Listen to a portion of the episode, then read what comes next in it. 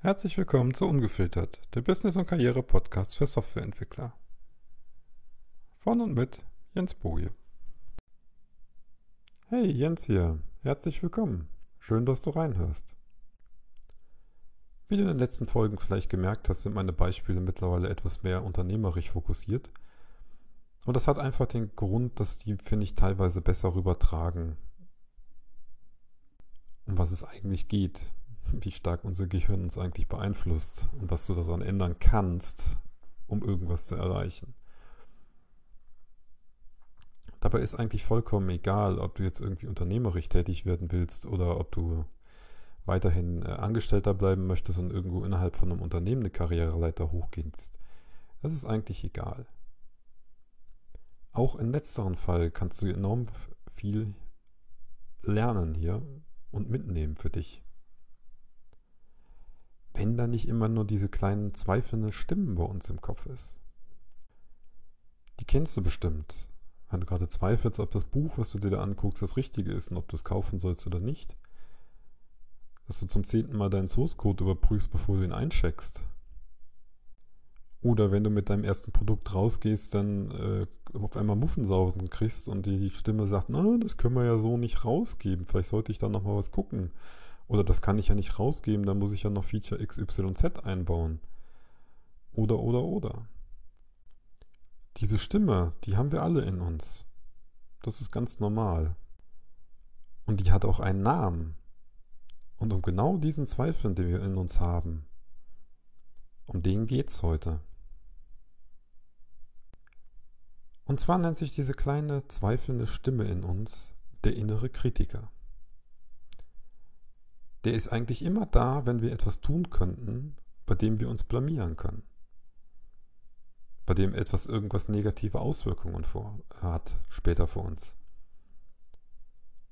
Der ist da, ob du wirklich zu deinem Chef gehen kannst und mit ihm über irgendwas redest. Er könnte ja sauer sein. Der ist da, wenn du jetzt was publizieren möchtest was denkst du, wie der auftauchen wird, wenn du dein erstes Buch mal schreiben würdest? Oder dein erstes Blog? Da braucht er gar nicht so weit gehen. Er wird dafür sorgen, dass du unter Umständen ständig und wochenlang, tagelang die Sachen nochmal durchliest und änderst und editierst. Und am Ende kommt nichts. Warum? Dieser Zweifel ist allgegenwärtig, den hat tatsächlich jeder von uns. Ich glaube, selbst selbst irgendwelche Buddhistenmönche sind davon nicht wirklich frei. Sie haben nur gelernt, damit umzugehen. Eins muss man dazu wissen, dieser innere Kritiker hat ja tatsächlich eine wichtige, essentielle Rolle für uns. Es ist nicht so, dass unser, ein Teil von unserem Gehirn uns jetzt einfach ärgern will und irgendwie verhindert, dass wir etwas tun. Nein, es hat tatsächlich einen Sinn und Zweck. Und der ganze Teil kommt ursprünglich, da muss man wieder mal ein paar Jahrtausende zurückdrehen, in unserer Evolutionsgeschichte und einfach mal angucken, wie wir denn früher gelebt haben. Dabei ist es eigentlich unerheblich, ob wir jetzt in Höhlen gelebt haben oder in Häusern. Im Endeffekt waren es immer in kleinen Gruppen.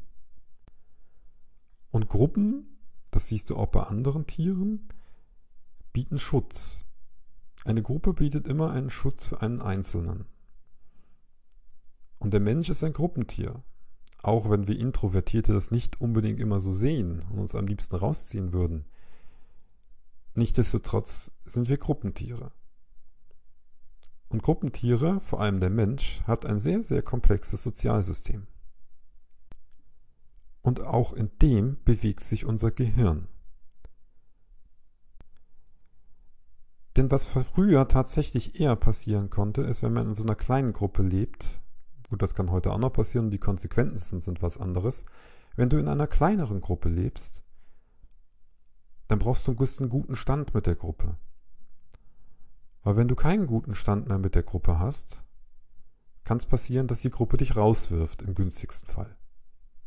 Früher waren sie vielleicht nicht so zimpelig und die haben dich direkt um die Ecke gebracht. Aber alleine der Fall, wenn du vor ein paar tausend Jahren, oder meinetwegen auch zehntausend, das ist eigentlich egal, aus der Gruppe rausgeflogen bist, aus der Gemeinschaft, warst du auf dich alleine gestellt. Und das hieß auf Dauer gesehen für die meisten Menschen der Tod. weil der Schutz der Gruppe weg ist. Also hat sich unser Gehirn mit so entwickelt, dass es auch unser komplexes Sozialsystem abbilden kann und damit umzugehen weiß. Und da ein der oberste Schutz ist, das eigene Leben zu erhalten, sprich das Überleben zu sichern, passen wir uns auch in unserem Sozialverhalten an. damit wir nichts Dummes tun in unserer Gemeinschaft und vielleicht dreimal darüber nachdenken, ob wir jetzt unser Buch raushängen mit jeder Menge Rechtschreibfehler und Falschaussagen drin, zum Beispiel, und uns zum Narren machen, gibt es den inneren Kritiker. Seine Aufgabe ist es eigentlich, uns davor zu schützen, irgendeine Dummheit zu begehen, die uns das Vertrauen der Gruppe kostet. Jetzt ist unserem Gehirn das relativ egal, ob das jetzt eine Gruppe in der Neuzeit ist und du einfach nur aus deiner Clique rausfliegst oder aus deinem Job und der neuen suchst und eigentlich nicht mehr wirklich der Tod dahinter lauert oder nicht. Er versucht seine Aufgabe zu machen. Jetzt kommt aber der Teil rein, dass wir ihnen beibringen können, was ist denn eigentlich wichtig und was ist nicht wichtig.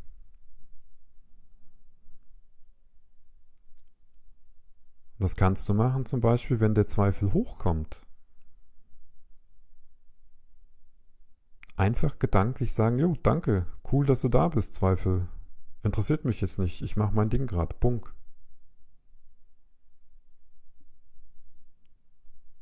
Am Anfang ist es aber auch hilfreicher, sich einfach mal zu, überlegen, was wären denn jetzt die Konsequenzen von dem? Meinetwegen, du schreibst dein erstes E-Book und der innere Kritiker hält dich davon ab, es zu publizieren. Endlich diesen blöden Upload-Knopf oder äh, einen Shop einstellen-Knopf zu drücken. Hier hilft es tatsächlich, dich einmal im Gedanken durchzugehen, was denn die schlimmsten Konsequenzen davon sind.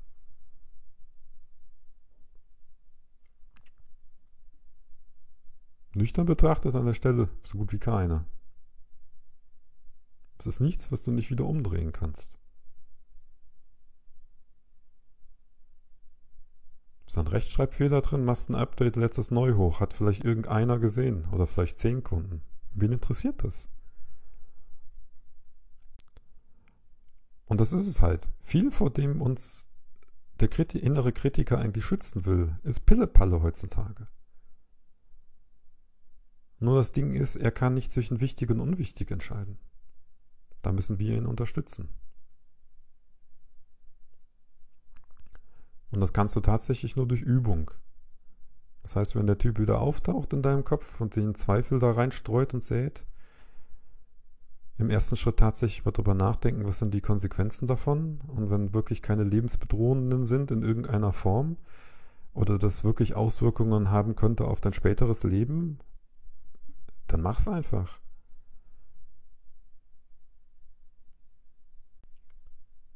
Was denkst du, was der bei mir zugeschlagen hat, wie ich die ersten Themen irgendwann mal ins Internet gestellt habe? Oder mit dem ersten Podcast-Folge? Oder, oder, oder. Aber genauso wie er eine Aufgabe hat, hast du eine Aufgabe, ihm nämlich beizubringen, wann er wichtig ist. Und dann kann er sich gerne melden wieder.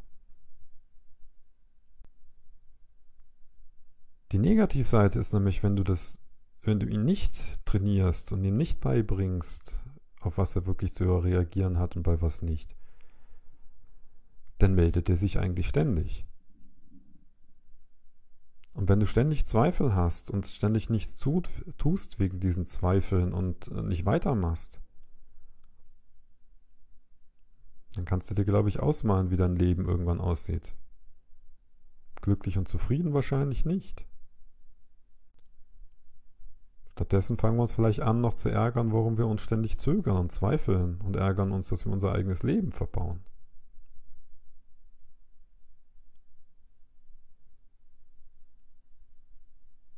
Was diese erste Produktreihe damit zu tun hat, es ist so ein herrliches, so eine herrliche Situation, in dem der Typ ständig auftauchen wird.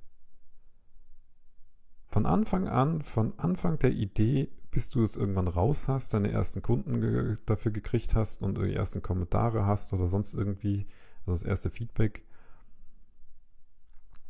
wird sich dein inner Kritiker ständig melden. Jedes verdammte Mal. Und er wird jedes Mal mit Zweifeln kommen, ob das das Richtige für dich ist. Ob du das richtig machst, ob du dich blamierst und ob du nicht bla bla bla bla halt. Ich kann dir nur sagen, nutzt das als Übungsfeld. Weil wenn dir nicht mehr immer dazwischen funkt, ist das Leben wirklich angenehmer. Bis zum nächsten Mal.